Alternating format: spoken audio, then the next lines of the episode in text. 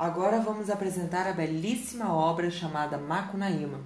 Esse livro ele foi escrito pelo poeta Mário de Andrade, representa uma linguagem bastante original e inovadora. O livro quebra alguns padrões tradicionais da época e busca construção da identidade do povo brasileiro. Por isso, ele ressalta a figura indígena com, com todas as suas características mais primitivas e faz referências aos mitos e ao folclore, além de apresentar uma mistura da língua das diversas regiões do, do país, dentre elas o Nordeste, etc. Por esses e outros aspectos, Macunaíma foi essencial para a consolidação do sistema nacional e da aculturação do Brasil. Ele foi também importante para a nacionalização dos nossos costumes e é considerado uma obra-prima do escritor. Para sabermos um pouco mais do livro e do que ele representa, é lógico que também devemos saber sobre a história do autor. Mário de Andrade nasceu em 9 de outubro de 1893 na cidade de São Paulo, município que ele retratou muito de suas obras. Ele influenciou bastante no meio cultural do século XX. Teve atuação na poesia, no romance, na música, no folclore e também no jornalismo. Junto com os poetas Oswald de Andrade e Menotti del Picchia e com as pintoras Tarsila do Amaral e Anita Malfatti, Mário de Andrade integrou o chamado Grupo dos Cinco, responsável pela organização da Semana da Arte Moderna. Foi uma semana muito importante, pois quebrou alguns padrões antigos da arte brasileira e marcou um descompasso em relação ao tradicionalismo da época, trazendo uma estética que inovou os padrões brasileiros, as vanguardas artísticas europeias é, marcando o início do modernismo no Brasil. Um movimento vasto que representou a ruptura com tantos padrões assim e resgatou também as raízes culturais tipicamente brasileiras e possui tamanha importância para o desenvolvimento artístico do nosso país.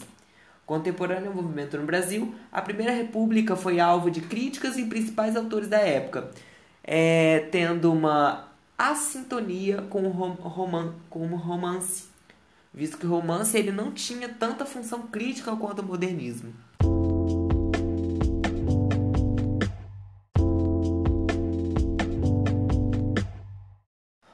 Obviamente, como todo livro, para se entender tem que ler, né? Mas aqui eu posso fazer um breve resumo do que o livro fala para que possamos compreender melhor o contexto do que estamos falando. Macunaíma nasceu às margens do, do rio mítico Uraricoera ele vivia com sua mãe e com seus irmãos, Manapê e Jigui. Desde pequeno ele já manifestava suas características mais fortes: a preguiça. Os, após a morte de sua mãe, os três irmãos partem para a cidade em busca de novas aventuras. No, no percurso, ele conhece a chamada Índia Si, que era conhecida como a mãe do mato, por quem acaba se apaixonando e tendo posteriormente relações sexuais. Macunaíma teve um forte apego à Índia Si e com ela posteriormente também viria a ter filhos. Após ter o um filho com a Índia Si, o filho acaba morrendo. No dia seguinte ao falecimento, no local onde havia deixado o corpo do bebê, nasceu um pé de guaraná. Porém, muito triste com o falecimento do filho, a Índia Si também acaba morrendo. Antes de partir, deixa com Macunaíma um amuleto, a Pedra de Muiraquitã. Macunaíma trava uma batalha com uma cobra gigante Capei e, como consequência disso, acaba por perder o amuleto tão desejado e deixado pela sua amada. Macunaíma trava uma, uma sede de justiça e de busca pelo tão almejado amuleto. Por mais que lhe custe a vida, mas ele teria esse amuleto de volta em suas mãos. Ao descobrir que Maraquitã estava em São Paulo sob a posse do Venceslau Pietro Pietra, que era conhecido como o gigante Piaimã, o comedor de gente, Macronaíma e seus irmãos partem para a cidade, com o objetivo de recuperar o amuleto. Durante o percurso, os irmãos atravessam um lago mágico, é interessante nessa parte do livro que tem uma, uma crítica sobre a racialização da espécie e as teorias racistas do século XX. Nessa parte do livro, obviamente, Macunaíma hum, se encontra purificado, uma vez que passa pelo livro e tem sua pele clareada e seu cabelo tido como loiro, enquanto seus irmãos, enquanto é um que a água já estava evaporando, fica vermelho e o outro continua negro. Isso significa muito mais além do que um sentido figurativo e algo místico, mas uma teoria da racialização da espécie. Enquanto Macunaíma estava acima das outras raças, ele, está, ele era branco, ele era loiro, as outras raças eram tidas como inferiores, representando os negros e os índios. É interessante citar nesse caso que uma divergência com o romancismo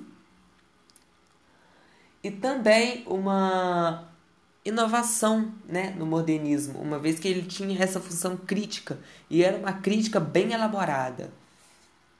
Ele descobre que o Muraktan estava em São Paulo, em Pacaembu, e foi encontrar Venceslau Pietro Pietra. Ele foi recebido com flechas e foi tido a picadinhos para depois ser cozido. No entanto, Manapé, que era seu irmão, conseguiu invadir a casa de Piaimã e recolher os pedacinhos do corpo do seu irmão, trazendo de volta à vida.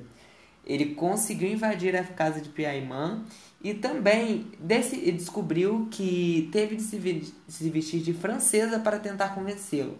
Após saber que Piaimã apenas iria entregar o amuleto à francesa se ela brincasse com ele, ou seja, tivesse relações sexuais, Macunaíma foge em disparada e com isso percorre todo o território brasileiro. No Rio de Janeiro, encontra Vei, a deusa do sol, e promete casamento a uma de suas filhas, mas namora uma portuguesa e enfurece a deusa, entristecendo uma de suas irmãs. Isso será também uma, uma causa de alguma consequência no final do livro, que será marcante para a construção dessa história. O desfecho busca por Murakitan Deus na casa da própria Piaimã. Macunaíma conseguiu recuperar o amuleto após convencer o gigante a se balançar no local, que na verdade era uma máquina de tortura.